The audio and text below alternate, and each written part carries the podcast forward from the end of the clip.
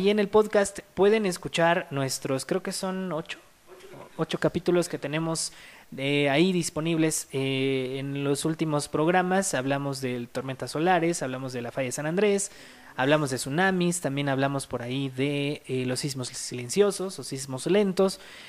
Huracanes, bueno, hay una cantidad muy grande de temas de nuestro podcast Geonius. Lo pueden encontrar en Spotify, en Google Podcast, en, en Apple Podcast, en Deezer, bueno, en cualquier plataforma de podcast ahí estamos. Fíjate que también se me estaba ocurriendo que podríamos tomar una temática un poquito diferente, pues podemos tomar un evento particular, no sé, la erupción del Krakatoa, y desglosarla para resolver todas las dudas. También eso pues, ayuda de ustedes ahí el público, voten o mándenos sus opiniones y esta temática sobre desglosar un tema en específico y de ahí sacar todo y ustedes ya también nos van a decir, pero vamos a probar ese formato, no sé si estás de acuerdo, Carlos.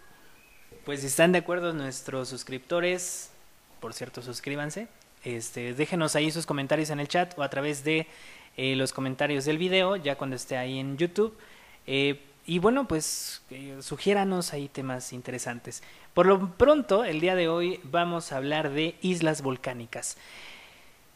Un tema bastante interesante y Creo que últimamente, en los últimos años, hemos tenido eventos geológicos relevantes, interesantes, que nos han hecho em, pues entrar en muchas dudas. Por lo menos en las redes sociales a nosotros nos han llegado muchísimos comentarios de todos ustedes sobre, eh, por ejemplo, por, qué precisamente el ANAC Krakatoa produjo un tsunami eh, o por qué se produjo un tsunami si no hubo un terremoto, este, o qué, qué pasa, ¿no? Que si es el hijo del Krakatoa, o que si, el, si era el nieto, o era el papá, o qué, qué pasó con el Krakatoa.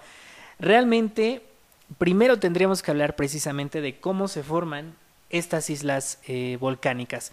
Y cabe destacar que primero tendríamos que remontarnos un, poco a lo de las placas tectónicas para precisamente aclarar ese punto.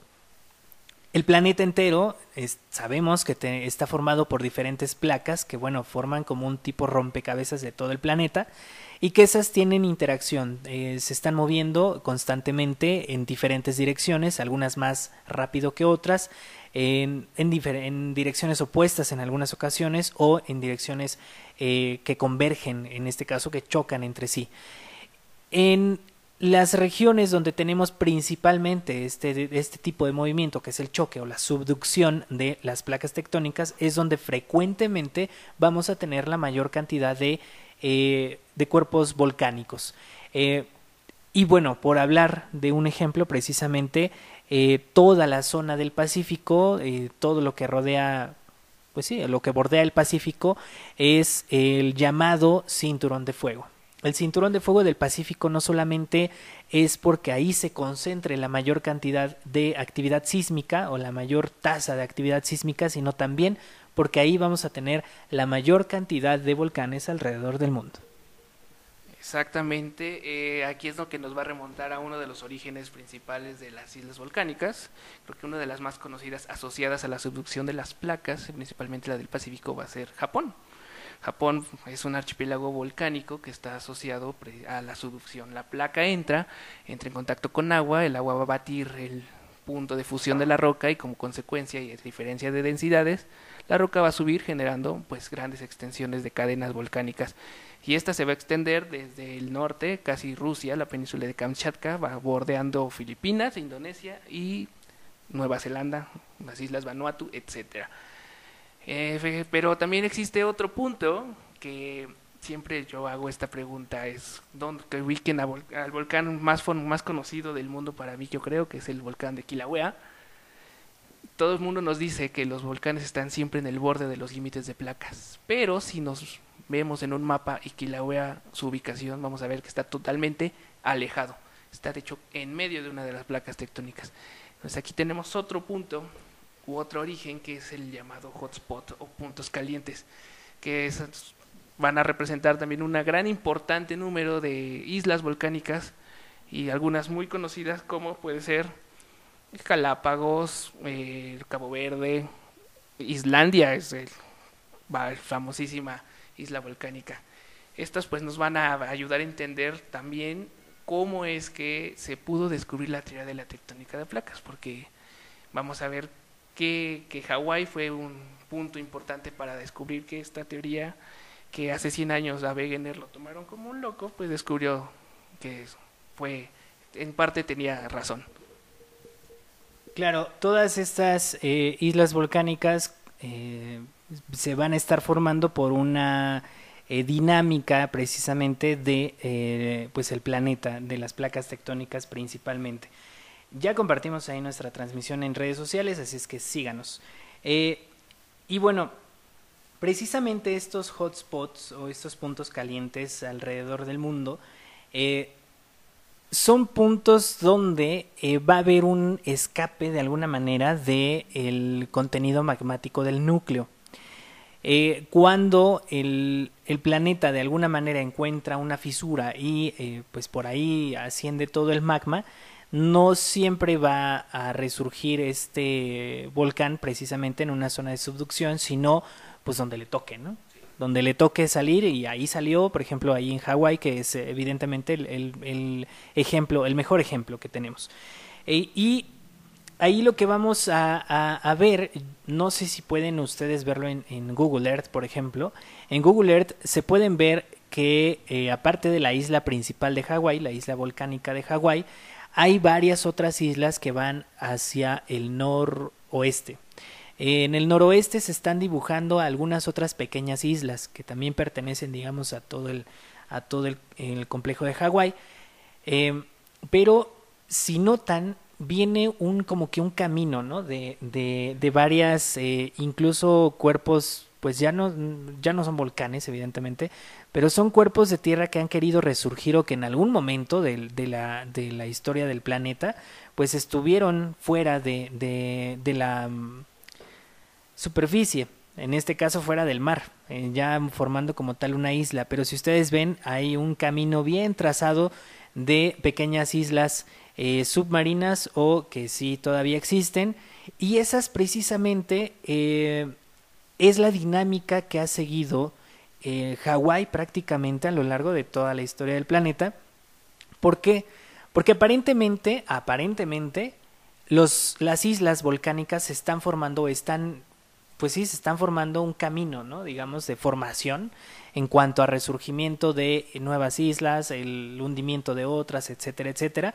Pero eh, precisamente aquí habría que aclarar algo. No es que la isla esté caminando o esté avanzando como tal, sino más bien es la placa tectónica la que está, la que está avanzando y el hotspot se queda ahí. O sea, el hotspot viene del núcleo terrestre y, y asciende la, la pluma de, de se, le, se lo podemos llamar pluma, de, de magma, digamos, la, ahora sí que el hotspot, y se encuentra con la superficie.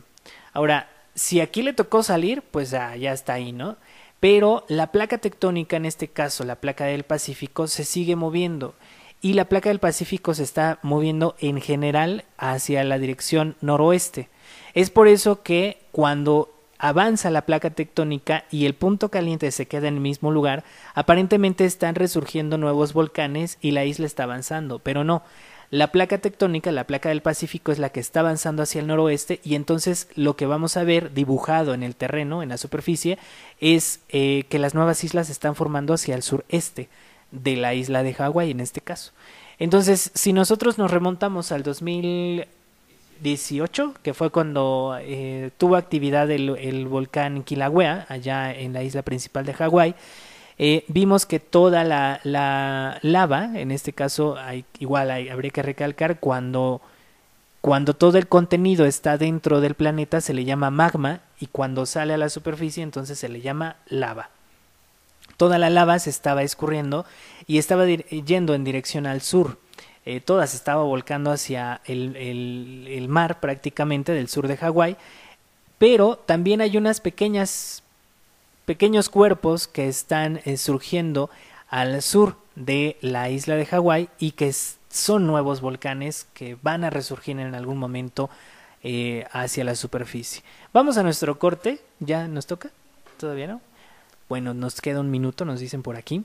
Este, pero bueno, lo que vamos a ver evidentemente en muchos miles de millones de años es que eh, la isla de Hawái se va a estar moviendo hacia el sur y lo que hoy está habitado pudiera en algún momento quedar debajo del mar. Sí, lo que mencionaba sobre esta cadena de islas de Hawái. Actualmente el archipiélago está constituido por seis islas. Pero si los podemos observar, vamos a ver que existen los llamados guyots o montes submarinos, que efectivamente fueron antiguas islas. Y se estima que en aproximadamente unos 100.000 años hay un, existe un pequeño volcán que ya está surgiendo, de hecho, desde el fondo del mar, que va a, va a reemplazar el lugar que hoy ocupa el volcán Kilauea, el más activo de Hawái. Y con esto, Kilauea va a extenderse, va, va a extinguirse. Y pues esto lo vamos a vamos a seguir platicando de esto más adelante en nuestro siguiente bloque.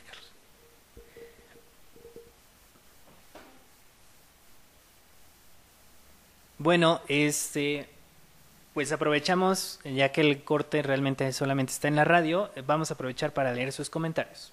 Nos dicen por aquí, nos preguntaron eh, que si el volcán Popocatépetl puede entrar en erupción a raíz del sismo de Oaxaca. Este, ¿Quieres contestar? Pues es que sí, en erupción está desde 1999. Bueno, más o menos, ¿no? Bueno, del 94 que comenzó como que ahí tener este, pequeñas fumarolas. Eh, pero bueno, digamos que despertó, terminó de despertar en el 99, ¿no? Si no me equivoco. Este, el volcán está en erupción siempre, desde el 94 para acá. Eh, lo que estamos viendo, evidentemente, son episodios de explosiones, eh, exhalaciones, etcétera, en mayor o menor fuerza. Ahora, cuando los eventos sísmicos eh, se encuentran muy cerca de un volcán, sí es muy probable que lleguen a reactivar o lleguen a de alguna manera incrementar su actividad, como ocurrió precisamente en el 2017. En el 2017 de hecho, bueno, es que es un poco complicado de, de alguna manera detectar cuando, cuando la actividad incrementa gracias a un sismo o cuando la actividad realmente está eh, de alguna manera coincide con los eventos sísmicos. En el 2017 sí, sí, sí hubo un estudio donde se determinó que gracias al sismo del 2017 sí hubo un incremento de actividad. Pero ahora, eh, conforme a lo que hemos visto en el sismo de Oaxaca, estamos determinando que no, no, no tiene ninguna relación en este caso porque el sismo de Oaxaca viene de una falla local. ¿Te acuerdas del nombre? Chacalapa. Eh, la falla de Chacalapa. La falla de Chacalapa es una falla que está al sur de Oaxaca. Está muy cerca de Huatulco, de hecho está al norte de Huatulco, al norte de Crucecita y todavía termina un poquito más hacia el oeste. Eh, la falla de Chacalapa, por lo que hemos determinado en las últimas mediciones y de hecho todavía hasta hoy en la mañana estábamos analizando esa situación, fue la que provocó, produjo el sismo del de, 23 de junio. Sí, 23, ¿verdad? El 23 de junio del 2020. Eh, no fue, el sismo no fue originado en la zona de subducción el sismo tuvo una profundidad de 22 kilómetros que para la ubicación que estamos eh, tomando como epicentro no está o no corresponde a la zona de subducción y más bien fue una fractura de una falla casi, bueno, es una falla superficial. Casi el evento sísmico sucede a 5 kilómetros, como nos habían dicho al inicio. Se recalculó y bueno, está ubicado realmente a 22.6 kilómetros de profundidad. Sin embargo, no alcanza a llegar a la zona de subducción. Si ustedes pueden ver nuestro video del análisis que realizamos el día miércoles, el miércoles por la tarde tuvimos un video donde analizamos precisamente ese caso. Eh, el sismo no está ubicado en la zona de subducción. Por esta misma razón, no hay una probabilidad alta de que el volcán Popocatépetl tenga alguna actividad importante relacionada al sismo del martes pasado. Sí, han sido, de hecho son pocos los estudios también que se han hecho sobre esta relación. Tengo entendido que en Chile hay un, grupo que se está encargando de esto, de ver si existe como detonante de erupciones volcánicas grandes sismos.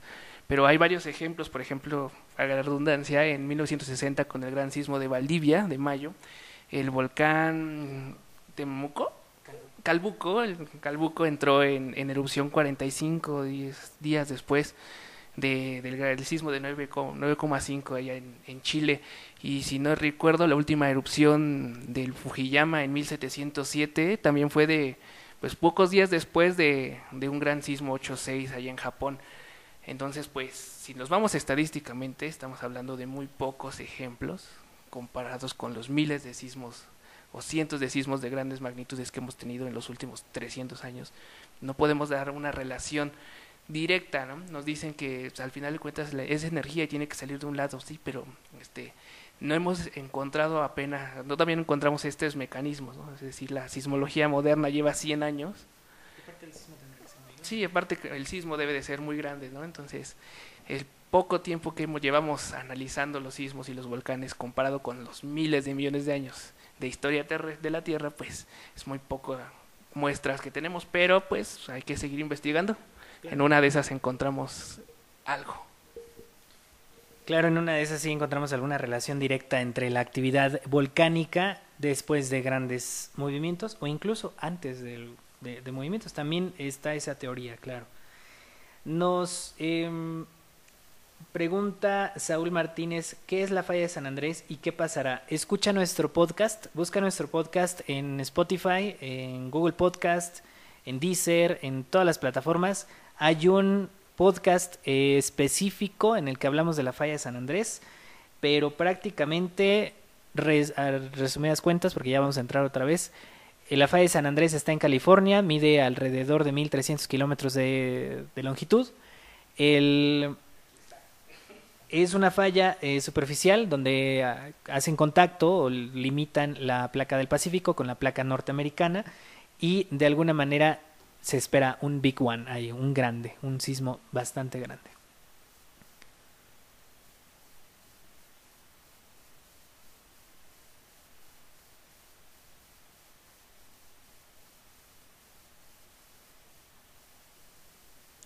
Bueno, ya regresamos amigos, muchas gracias a los que nos siguen a través de nuestro podcast. Estamos eh, transmitiendo en vivo desde la Ciudad de México cuando son las 2 de la tarde con 36 minutos.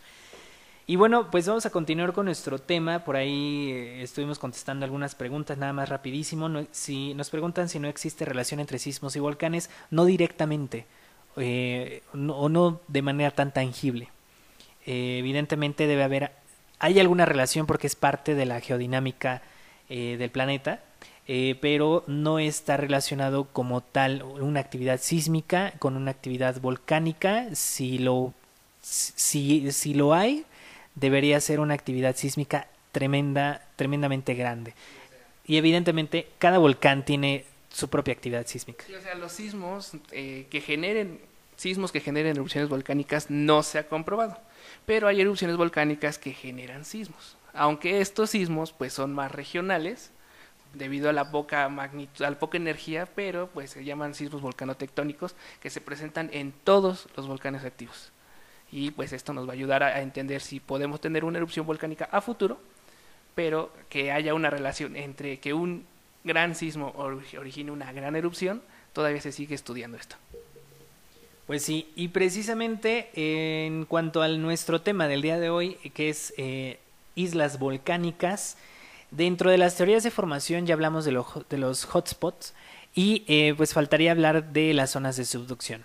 Las zonas de subducción, que creo que fue el primer punto que toqué, este, son zonas donde convergen las placas tectónicas, chocan entre sí y la placa más densa, generalmente, la placa más densa subduce o se hunde por debajo de la placa más liviana, más ligera, más ligera este, y esto produce evidentemente que se introduzcan gases, que se introduzca eh, agua, que es, y que bueno, en algún punto evidentemente está, eh, entre en contacto con alguna zona muy muy caliente y pues haya un efecto de ebullición y se formen gases en el interior del planeta ya en las zonas de subducción.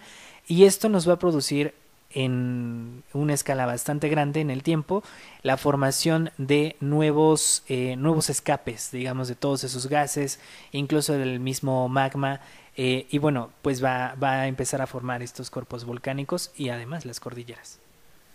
Sí, para que tengamos la presencia de islas volcánicas, pues es necesario diferenciar entre qué tipo de placa. Vamos, grandes rasgos tenemos una placa tectónica ah, marina, densa, llena de agua, muy, muy pesada, contra una placa tectónica continental más ligera. En el caso, por ejemplo, de que cuando la placa de Pacífico choca con respecto al este de Asia, pues aquí sí tenemos la formación de islas volcánicas como Filipinas. Pero si vemos el caso de la India, en la India están chocando dos placas continentales totalmente con características similares. Esto en vez de generarnos volcanes nos va a generar grandes islas, gran, perdón, grandes cordilleras. Es como cuando chocan dos coches. Tienen la misma densidad, misma, eh, y en vez de hundirse una debajo de la otra, se van a elevar. Esto es lo que por las densidades y que no hay presencia de agua. Eh, el agua es muy importante en la formación de estas islas volcánicas porque va a ser la que nos va a ayudar a que el magma se forme debajo y por vuelvo a repetir, por densidad ascienda a la superficie a través de fracturas que van a originar estos volcanes. Ejemplos como estos, pues también tenemos eh, Indonesia, Nueva Zelanda, todas este alrededor del anillo de fuego del Pacífico, los, los Andes, que también hace millones de años atrás los Andes en algún momento fueron islas volcánicas que fueron creciendo y así fue tan grande el crecimiento que ahora ya son parte del continente. Si lo vemos en geología, pues podemos observar estas rocas ahí encajonadas, literalmente las islas metidas en medio del continente, hace 30, 40 millones de años. Claro, este, todas estas regiones donde se forman los volcanes, eh, vamos a tener diferentes tipos, principalmente ahora que el tema principal son islas, islas volcánicas además, eh, vamos a tener diferentes tipos de volcanes. Y es que hay islas donde enteramente solamente va a salir el volcán y ya no va a haber nada más. Y hay otras islas donde sí vamos a tener eh, historia geológica, evidentemente como Hawái. Yo creo que Hawái es el, ejemplo, sí, y, el mejor ejemplo. Este, entonces, en Hawái lo que sí tenemos es una historia geológica donde los volcanes están surgiendo eh, con el paso de, los, de los miles de años y eh, pues precisamente nos íbamos al corte hablando de los nuevos volcanes que estarían emergiendo frente a la isla de Hawái en el sur. Pero esta particularmente porque es un hotspot y porque nunca va a dejar de tener actividad. Siempre, aparentemente, la isla de Hawái va a seguir avanzando por el Pacífico eh, con toda esta dinámica de la deriva continental. Eh, y bueno, a diferencia, por ejemplo, del Krakatoa, que fue el que, digamos, hemos tenido con mayor actividad en los últimos años. Un volcán, yo creo que nuestra generación, todos los que ustedes que nos están viendo y escuchando, nuestra generación yo creo que es privilegiada al ver una, una evolución tan grande de un cuerpo volcánico, como lo es el Krakatoa o el Anak Krakatoa, para que quede claro, el hijo del Krakatoa. Bueno, ya es nieto ahora. Y ahora ya es nieto. ¿Cómo se dicen? Eh? ¿Cómo? Según mis fuentes oficiales, Cucu Krakatoa. Híjole. Nieto de Krakatoa. El nieto del Krakatoa es Cucu Krakatoa. Bueno. Pero surgió de, de Anak, ¿no? Anak Krakatoa era un volcán en forma de cono. Eh, que pues sí tenía actividad, sabíamos que, que sí se iba a estar formando, se estuvo formando desde los años 800, cuando precisamente se destruyó el Krakatoa original, el padre. Eh, y bueno, este volcán empezó a tener actividad en noviembre del 2018 y para diciembre, yo creo que fue en la semana, creo que fue en la semana Navidad, ¿no? Fue el 24 de diciembre, sí. Sí, el 24 de diciembre para, para el 25. Eh, el 24 de diciembre del 18 comenzó a, incrementar la actividad, había explosiones importantes, pero la, la explosión más potente que tuvo pues destruyó todo el cuerpo volcánico, todo el edificio volcánico y se convirtió, bueno, antes de convertirse, eh, aquí suceden dos cosas. En los volcanes que están en islas es muy común ver eh, ciertos riesgos naturales producto de estos volcanes como los colapsos de flanco o las explosiones tan intensas como el tipo Anak Krakatoa que originó un tsunami que, que afectó eh, a algunos poblados de Indonesia en la zona de Yakarta, si no me equivoco. Sí fue Yakarta, ¿no? Bueno, el estrecho de Sonda, este, eh, toda esa región eh, fue impactada por un tsunami y mucha gente entró, o sea, se sacó de onda porque no hubo ningún terremoto antes, o sea, realmente no existe el terremoto porque más bien el tsunami es generado por la explosión volcánica. Normalmente tenemos conocimiento de que tiene que haber un terremoto forzosamente para que haya un tsunami y en este caso no. Los tsunamis también se forman por eh, deslizamientos submarinos y también por colapsos de flanco volcánico o en este caso por explosiones. Sí, lo que tuvimos en el otrora Anak Krakatoa fue un deslizamiento de flanco por el tipo de erupción que presenta. Al ser una erupción de tipo estromboliana, va a generar eh, material bastante frágil del esnable, es el típico tesontle de, construcción que todos conocemos. Pues este es inestable la, la, la montaña, el pequeño cono, y con un cualquier golpe, energía o erupción, pues tenemos estos colapsos que se generó en este caso, siguiendo el ejemplo de su predecesor, un pequeño tsunami comparado con el que tuvo hace 1886. Pero al final de cuentas sí tuvimos bastantes afectaciones en la región de del estrecho de Sonda. Y esto puede pasar en otras eh, erupciones, en otras islas, por ejemplo, hay en las islas de Hawái precisamente, Isla Grande, la que actualmente está activa en, en algún futuro va a comenzar a deslizarse por estos estas erupciones. Y no se diga otros casos, el, el volcán de la Reunión eh, México también tiene un volcán que puedes tener, al, no es por alarmar, pero también puede tener este tipo de, de actividad allá en las islas Revillagigedo, a 300 kilómetros al sur de Baja California. Ah, en este momento está inactivo, pero pues veremos cómo, cómo reacciona, ¿no? Y que además es punto caliente, ¿no?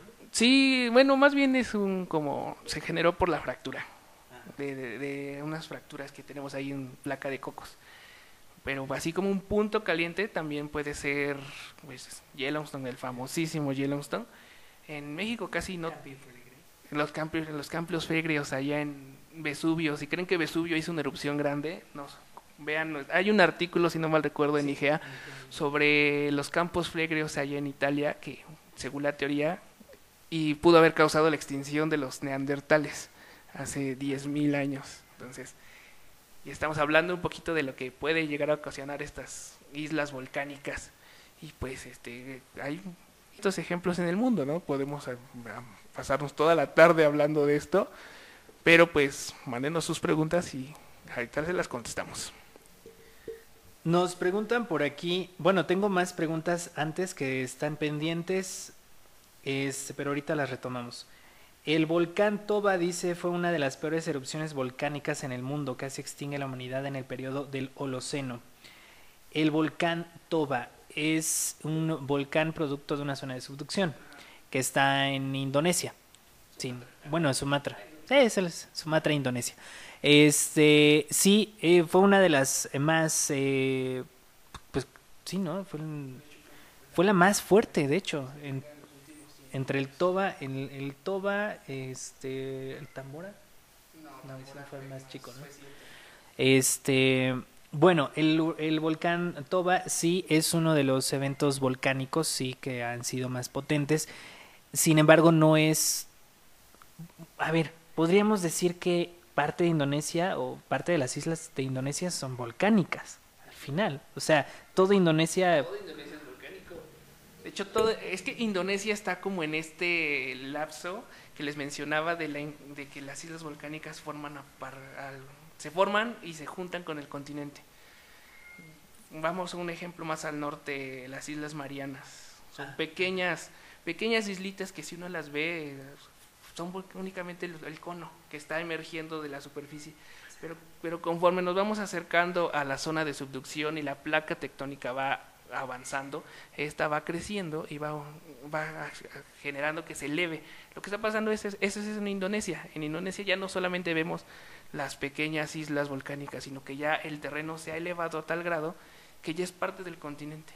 Hace 10.000 años que fue la última era de hielo.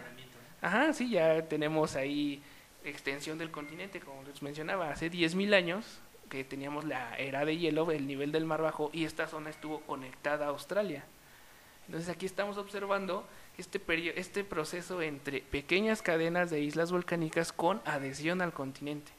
Ahí es donde ya podemos observar esta evolución que se está dando en los últimos 70 millones de años, que se disgregó Pangea o que chocó India con, el sur de Asia. Y lo vamos y también México lo lo ha experimentado hace millones de años, pero aún se pueden estudiar en ciertos puntos del país. Claro, claro. Y bueno, otra zona de, de islas volcánicas es el área de las Antillas, eh, donde tenemos, por ejemplo, a la isla de Montserrat. Ay, sí, se me olvidó el nombre del volcán. El, el- bueno, en la isla... Ah, sí, es cierto. El Soufriere Hills es el, el volcán principal de la isla de Montserrat. Ahorita ya lo mencionan como la isla de Montserrat. Eh, en algún momento se conoció, de hecho, precisamente por la gran erupción que, que tuvo este, este volcán eh, y que pues se destruyó un poblado, el poblado del sur de la isla y que prácticamente pues sí, todas estas zonas de las islas de las Antillas que precisamente también vienen de una zona de choque entre dos placas, que es la placa de Norteamérica y la placa del Caribe, eh, forman una subducción ahí que en pues al paso de los años pues ha formado también todos estos volcanes que que se han formado ha- han formado prácticamente a las Antillas tanto las mayores como las menores. Eh, otro volcán, evidentemente, me lo mencionábamos hace un momento, el de la, el de la isla de la Reunión. Eh, es un volcán que precisamente ha sido estudiado tanto eh, que fue, yo creo, por lo que al menos a mí me tocó, fue uno de los volcanes en los que se detectó de manera temprana y afortunadamente no ha ocurrido que en algún momento va a haber un colapso de flanco. Ya lo ha habido, porque de hecho si ustedes lo observan directamente en Google Earth, hay una parte que se ve como un derrumbe prácticamente, que ya ha quedado ero- erosionado además, pero que en el futuro se está hablando de una inestabilidad de un, eh, del flanco que da hacia el oeste en el Océano Atlántico. La isla de la Reunión precisamente está frente a África. eh, y muy cerca al sur de Cabo Verde, si no me equivoco, ¿no? De las islas Ah, sí, es cierto, sí, perdón. Este, y bueno, en estas islas se ha detectado, se ha determinado que sí habría una, un debilitamiento de uno de los flancos y eh, pues que en algún momento va a producir algún colapso y esto evidentemente generaría un tsunami. ¿Por qué un volcán genera un tsunami? Precisamente porque estamos hablando de eh, incluso kilómetros cúbicos de, de material ¿no? que, se, que se desprende y, se, y cae al mar. Me, viene a la memoria que un tsunami nos puede ser originado por un volcán por tres eventos principales, ¿no? El más típico y más conocido es el colapso de caldera, cuando Krakatoa vació toda su cámara magmática y por gravedad descendió y generó que el agua entrara, regresara en forma de grandes olas. El otro que se estamos ahorita discutiendo es el de colapsos de laderas, que Cabo Verde obviamente es uno de estos eh, ejemplos típicos de posibles eventos en el futuro. De hecho, pues al estar en el Atlántico está amenazando toda la costa este de Estados Unidos, Canadá e incluso México. ¿no? Y pues unos no tan bueno, sí pueden ser importancia, pero que también afectan, aunque en menor medida que estos últimos dos, pues van a ser los flujos piroclásticos de grandes erupciones cuando entran en contacto con el agua. La columna de ceniza va a colapsar por gravedad y que esto en- genera, pues que al chocar con el agua, una vez que colapsa, pues empuja el agua y pues nos genera estos eventos de tsunamis. Ejemplo, pues se me ocurre ahorita el de Tambora, si no recuerdo, mal recuerdo, este tuvo eh, tsunamis asociados a flujos piroclásticos. Se pueden ver en, en los depósitos allá en, en la isla de... También, ah, claro, Santorini, ¿no? El típico, también otro ejemplo y que ha ayudado a la mitología, ¿no? La Atlántica. Acabo de ver un programa muy bueno sobre la Atlántida que dicen que estuvo en Santorini, que generó estas grandes olas que destruyeron la parte central de la isla y afectaron toda la cuenca del Mediterráneo. Claro, precisamente, eh, no sé si sea el mismo eh, programa, este, que bueno, hay algunos eh, pictogramas de los egipcios que eh, hablan sobre cómo llegó gente, ¿no? De extranjera, como refugiados a esa zona de Egipto, que bueno, escapando evidentemente, pues de toda esta actividad que inició, de hecho, algunos algunos meses o si no unos días antes de la gran explosión eh, y que bueno, al final eh, se determinó que sí, que la, lo que antes habitaba la isla de Santorini, pues realmente estaban ellos encima de, del volcán, no lo sabían evidentemente hasta que el volcán se reactivó y pues generó esta explosión que pues tuvo, tuvieron la necesidad de los habitantes pues de, de escapar hacia, hacia el sur principalmente. Eh, pero sí Santorini precisamente es uno de los eh, mejores ejemplos y además por ejemplo Nueva Zelanda que de este volcán, el volcán este, ay se me olvidó el nombre también, el White Island, que eh, entró en actividad el año pasado que sí fue el año pasado, ¿no? Es que de repente ya se me va la noción del tiempo con esto de la del, del de la pandemia y todo esto. Que nos regresen los tres. Sí, sí, sí. Este y bueno, el White Island, pues precisamente era un volcán, es, es un volcán al final, todavía sigue activo, este, que pues era visitado por la, la población, eh, llegaban ahí en sus barcos, en sus lanchas. Tiene, además tiene un dueño. el volcán, este White Island, en, 1800 lo vendieron y hoy es atracción turística privada. Es lo que supe de que los sobrevivientes demandaron al dueño. El, gobierno neozelandés dijo, pues ellos sabían que era un volcán, ¿para qué andan llevando gente a un volcán activo, no? Bueno, y ya sabemos la historia porque fue apenas el año pasado cuando eh, también entró en actividad, eh, justo cuando había gente, había turistas ahí pues caminando sobre el cráter prácticamente, en el cráter ahí estaban. Hay un video, de hecho, sí, sí hubo un video todavía de, de la, del, del momento antes de la explosión, afortunadamente no en el momento de la explosión, este, pero sí, evidentemente son volcanes que ahora son turísticos, pero que en algún momento pues pues van a entrar en erupción y, nos ponen en riesgo porque además nosotros mismos somos los que nos ponemos en riesgo. Nos preguntan en YouTube si eh, hay un volcán de estas, me imagino, de estas características que afecte a México, que llegase en algún momento a afectar a México. Y yo creo que el ejemplo podría ser a lo mejor Revillagigedo en caso de que entrara en, erupción, nada más. Si es, o sea, si no está dentro de este tema, digamos, eh, pues sí, evidentemente algún volcán que no sea mexicano, pues el Tacaná. Creo que el Tacaná es el más cercano a la zona de límite con Chiapas. Este, y que en algún momento si entra en actividad importante pues puede afectar evidentemente a, Chiapas. Fuera de esto creo que no, porque del lado de Cuba no hay, no, no tenemos. Este, por eso es el Tacaná. ¿no? Ah, bueno, el, sí, o sea, si ya hablamos de eh, grandes erupciones, exactamente, o de volcanes que estén ya un poquito más lejos, este, pues sí, Santa María también puede ser otro. Sí, Santa María tuvo una gran erupción en 1902, sí. 1902 y pues llegó la ceniza inclusive hasta la Ciudad de México. Entonces estos volcanes que pueden afectar de otros países y claro, depende del tamaño de la erupción y pues el, el cuanto a islas volcánicas, el más conocido es el que se encuentran en Revillagigedo.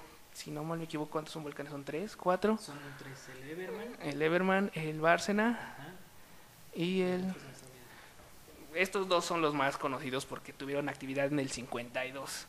De hecho, ahí existe un debate entre si el Paricutín y el Bárcena es el más joven de México, ¿no? pero eso ya lo discutiremos después. pero sí, el Bárcena puede presentar este, una erupción como la de Krakatoa ya en el, en el 18, ¿no? pero afortunadamente hasta ahorita el, se encuentra inactivo y pues hay que seguir monitoreándolo. Y además es una isla bastante bonita. Eh, sí, sí, sí. Sí, toda esa zona es, es muy rica en cuanto a fauna, este, y pero en cuestión de litosfera, paisaje, es muy, muy bonito también. Eh, de hecho, por ahí se, eso es como que extra, eh, por ahí se decía que en la isla de Revillagigedo, eh, las islas, o la isla más grande, este, había sido candidata para grabación del Señor de los Anillos, pero no entró, no entró, se fue a Nueva Zelanda. Eh, bueno, pues también nos preguntaron por aquí eh, ¿Qué desierto hay de un posible volcán frente a las costas de Oaxaca? Pues que yo sepa no existen. Yo tampoco. Que no sepamos nosotros no existen volcanes en las costas de Oaxaca. De hecho, ese es tema de otro otro otro episodio completo y más. Pero los volcanes en México, al menos los del centro, son anomalías terrestres y si sabemos que hay volcanes en el espacio, no dudo que serían anomalías espaciales. Porque en sí los volcanes como el Pico de Orizaba, el, el Tuxtla, el San Martín deberían estar en Oaxaca. Sí, de hecho. Pero eso ya es tema de otro, otro capítulo. Ahí escríbanos si quieren que hablemos de eso. Pero que nosotros sepamos, no hay volcanes en las costas de Oaxaca. No como no, no, no, no tenemos conocimiento de eso y los instrumentos tampoco nos dicho nada. Pues sí, eso es muy raro, es una zona de subducción, una zona de subducción que además es de las que más tienen actividad en México, entre Chiapas y Oaxaca, y no hay volcanes ahí. No hay volcanes. Los, si los hubo, yo creo que sí, aunque ni, ni siquiera, de hecho ahorita que estábamos viendo el mapa del Servicio Geológico Mexicano para ubicar exactamente la falla que produjo el sismo del 23 de junio, pues no hay basaltos. No hay basaltos en esa zona, no tenemos. Este, de hecho esa zona eh, tenemos conocimiento de que eh, pues es zona que estuvo en algún momento en el fondo marino. En Colombia, de hecho las rocas de Oaxaca son de Colombia tenemos rocas de mil millones de años. Las rocas más antiguas de México están en Oaxaca. Entonces, ¿qué pasó? Que de acuerdo con la teoría de, bueno, la evidencia de que los volcanes se desarrollan paralelamente a la zona de subducción, ¿por qué no hay volcanes en Oaxaca, en Guerrero, en el sur de Chiapas? Ahí tenemos algo que tenemos que discutirlo. Propóngalo como tema. Y pues, este, no, no, no hay volcanes en Oaxaca. No, no. Y todas las rocas son sedimentarias y metamórficas. Yo recuerdo que en una práctica de campo vi volcánicas, pero ya pegados con Puebla. Entonces, sí, ya. ya en la zona de la Mixteca. Sí, ya sería prácticamente en la parte ya de la zona central del país. Y aquí es donde viene la teoría es que esto ya, bueno, siempre los temas que hablamos principales nos llevan a otros, ¿no? Precisamente el, aquí es donde entra la teoría de que eh, Oaxaca, pues es parte o era parte de otra microplaca que chocó con México y que formó el altiplano, bueno, por lo menos la barrera de, de, la zona central del país, donde precisamente sí tenemos volcanes, con Michoacán, en el Estado de México, en la Ciudad de México, Morelos, Puebla, etcétera, toda la zona central hasta, hasta los Tuxtlas.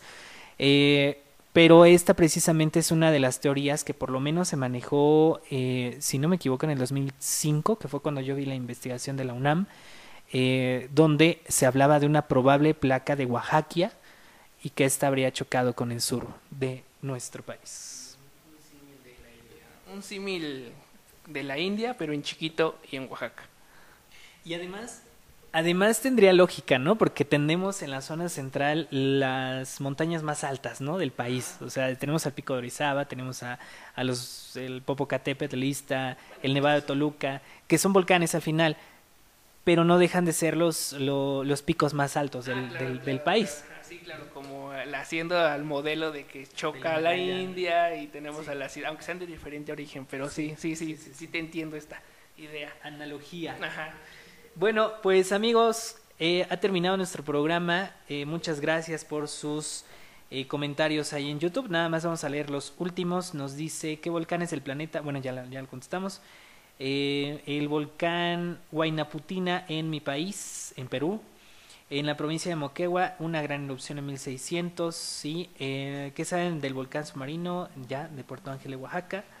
Este, bueno, nos dicen también el Eli Guerrero que no sabía de los de que los volcanes podrían ocasionar tsunamis, sí.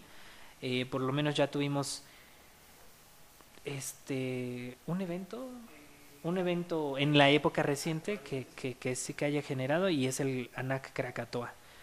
Eh, dice, ¿qué tanta probabilidad hay que se genere un terremoto debido al 7.7 aquí hace 10 en Oaxaca? Eh, todavía se está analizando, pero no, de, no, obviamente no sería la misma dinámica que vimos en 2017. Eh, también eh, todavía seguimos analizando la parte del estrés sísmico que se generó ahí en Oaxaca. Lo que creemos es que todas las réplicas se van a seguir concentrando en esa región. No creemos que vaya a salir de alguna manera de esa región. Lo que sí hay que tener todavía como que con cuidado es que eh, no siga habiendo sismos en la zona ya de contacto, en la zona de subducción, porque estamos hablando de la brecha sísmica que desde 1965 no tenemos actividad mayor a 7.5, por lo menos entre San Pedro Pochutla y Salina Cruz, Oaxaca. Eh, nos pregunta Ángel MR a dónde les envío información eh, por Facebook. Eh, búscanos como arroba simsamex. dice... Mm, ¿Es verdad que el eclipse pasado puede producir temblores? ¿Los halos solares y las sísmicas son señales de temblores? ¿Me pueden responder? Gracias. No. O sea, no. Los halos solares se forman precisamente por pequeñas partículas de hielo suspendidas a niveles muy altos de la atmósfera. Eh, si no me equivoco, en la zona de la tropopausa, que estarían, bueno, estarían ahí atrapadas las partículas de hielo. Estas, eh, al ser en gran cantidad y recibir una luz que son contrarias a nuestra vista, produce una refracción que en el efecto pues produce un, un círculo como un arco iris alrededor del Sol completo. Pero no este sismo de, de Oaxaca con un eclipse que pasó apenas hace unos días, no recuerdo el día, y lo mismo pasó en el 2017. Pero obviamente son dos eventos entre miles de eventos que tenemos al año. Entonces, no, no creo que haya relación. Al menos no. Nosotros no tenemos esa relación. Ahora, también habría que aclarar que evidentemente el eclipse se vio desde África hasta el sureste de Asia. Entonces, directamente el eclipse no fue aquí, en México, no se vio en México. Y no podríamos decir que gracias a un eclipse o donde pase la sombra del eclipse ahí va a temblar. Es un estudio que ya lo hemos hablado muchas veces aquí en nuestro canal, que eh, hay una probabilidad ínfima, porcentualmente ínfima, de que incremente la actividad sísmica cuando tenemos lunas llenas de perigeo, o sea, cuando está más cerca de la Tierra, y cuando tenemos eclipses con lunas llenas de perigeo. ¿Por qué? Porque al estar más cerca la luna de nuestro planeta, que al final también es una cantidad ínfima de cercanía, hay una mayor atracción gravitacional y si la atracción gravitacional induce en las mareas oceánicas, de alguna manera, de una manera porcentual muy, muy pequeña, induce en la actividad volcánica probablemente y en la actividad sísmica, pero tendría que ser un porcentaje de incremento de actividad sísmica, o sea, nada, realmente. Y no podríamos, obviamente, nuevamente, no podríamos decir que, que gracias a la superluna o todo esto vaya a temblar en cierta región en específico. Esa es una mentira. Si incrementa la actividad sísmica, lo hace a nivel global, a escala global, porque al final somos cuerpos dinámicos con un enorme, enorme tamaño. Y eh, reitero y recalco, si sucede esto, eh, la, la, variación porcentual de actividad sísmica cuando suceden estos eventos astronómicos es totalmente ínfima, mucho menos en las alineaciones planetarias. Y bueno, creo que son, este, nos dice CIS, Centro de Información, eh, que espera que no despierte el chimborazo. Gracias por la información, dice Eli Guerrero. Considero agradable la forma en que lo transmiten. Muchas gracias, gracias por sus comentarios. Eh, ¿Tienen relación? No, ya contestamos esa. Eh, dicen que se espera un temblor para el 10 de julio. Antes del 10 de julio, dice porque siguen los sismos en Oaxaca. ¿Será posible? Pues sí, eh, se, esperan, se, esperan sismos, sí, evidentemente, las réplicas de un sismo 7.4 o 7.7, según como lo quieran analizar, eh, siempre van a tardar semanas, incluso meses, a veces hasta años. A veces hasta años. De hecho, tuvimos el pasado, pues el sismo de California, el del 25 de junio, es una réplica tardía del evento de Searles Valley del 7 de julio del 2019. Entonces, esto es porque siempre hay dinámica de movimiento de las placas tectónicas, en este caso una falla local, que al reventar con un sismo importante, pues evidentemente nos va a producir que las réplicas se extiendan en la zona de ruptura y que en muchas ocasiones tarden eh, mucho en, manifestarse estas réplicas.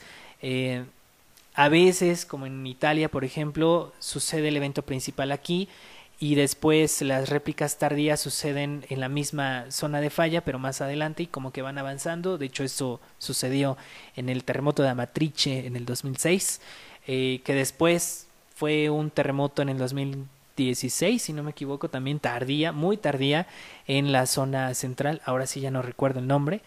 Este, pero que vino del terremoto de la Aquila. De hecho, el terremoto de la Aquila en el 2006 fue el principal el de Amatrice fue el del 2016, si no me equivoco, 2015, pero fue una réplica tardía que fue avanzando en la misma, sobre la misma línea de falla que se había activado desde Amatrice en el 2006. Ahora sí, creo que son todos.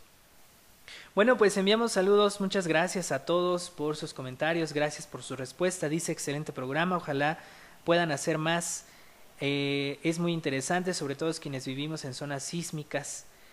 Eh, nos dice por aquí Centro Información, dejen su like. Claro que sí, dejen su like, suscríbanse al canal, activen la campanita de notificaciones para que YouTube les avise cuando tengamos un nuevo contenido. Y si se pierden este programa o lo quieren escuchar este pues completo después en su auto, antes de dormir, este nos encuentran en Geo News, en Spotify, en Deezer, en iTunes, en Google Podcast, en su plataforma de streaming favorita nos pueden encontrar para que vean este y los capítulos anteriores, de cual hemos hablado temas desde la falla de San Andrés, huracanes, el Paricutín, fue, el, que inauguramos este podcast eh, en, hace tres meses, más, de cuatro meses. Y pues los invitamos a que se suscriban a nuestros canales, a que puedan compartirlo con sus compañeros, sus amigos, con quien quieran, para que esta comunidad vaya creciendo y sigan proponiendo temas. Ustedes, estos se hacen con sus participaciones de ustedes. Carlos. Pues sí, muchas gracias a todos los que nos vieron, gracias a los que nos escucharon también, también compartan el podcast ahí con sus amigos familiares y nosotros nos escuchamos el próximo viernes a las 2 de la tarde en otro episodio de GeoNews con temas interesantes para todos ustedes. Gracias a Eva que estuvo aquí en los controles. Muchas gracias. Y también gracias a ustedes que nos ven. Eh, no se pierdan los videos que tenemos ahí en YouTube. Eh, para todos ustedes ya hicimos el análisis del sismo de Oaxaca. Eh, muy completo para el día en que lo hicimos. Lo hicimos el día miércoles, de hecho un día después del sismo que fue el martes. muy cercano, de hecho, a lo que hemos encontrado el día de hoy eh, con respecto al análisis técnico ya de qué originó. Ahora sí, ¿te acuerdas otra vez del nombre de la falla? Porque a mí se me olvida el nombre de esta falla, es muy desconocida, está en el sur de Oaxaca y se llama Chacalapa. La falla de Chacalapa fue la que produjo este sismo del 23 de, junio. Em, y ya analizamos precisamente la extensión de la falla es de 73 kilómetros, más o menos. Eh, hay otras fallas al sur, es la falla de Pochutla, todavía está la, la falla de eh, que, Comalapa. Es cierto, eh, tiene un nombre muy parecido, eh, pero es una falla muy pequeña que es la más cercana al posible epicentro que nos dijo el Sismológico Nacional, pero que no está originada ahí. Ya por datos satelitales eh, ya pudimos determinar exactamente dónde estuvo el epicentro e incluso encontramos deslizamiento que pudimos ver vía satelital. Vamos a ver si se lo podemos compartir con ustedes. Pero todo esto está en dos videos anteriores. El video anterior inmediato es el de la activación del sistema de alerta sísmica, cómo funcionó, la comparación con una transmisión en vivo en televisión.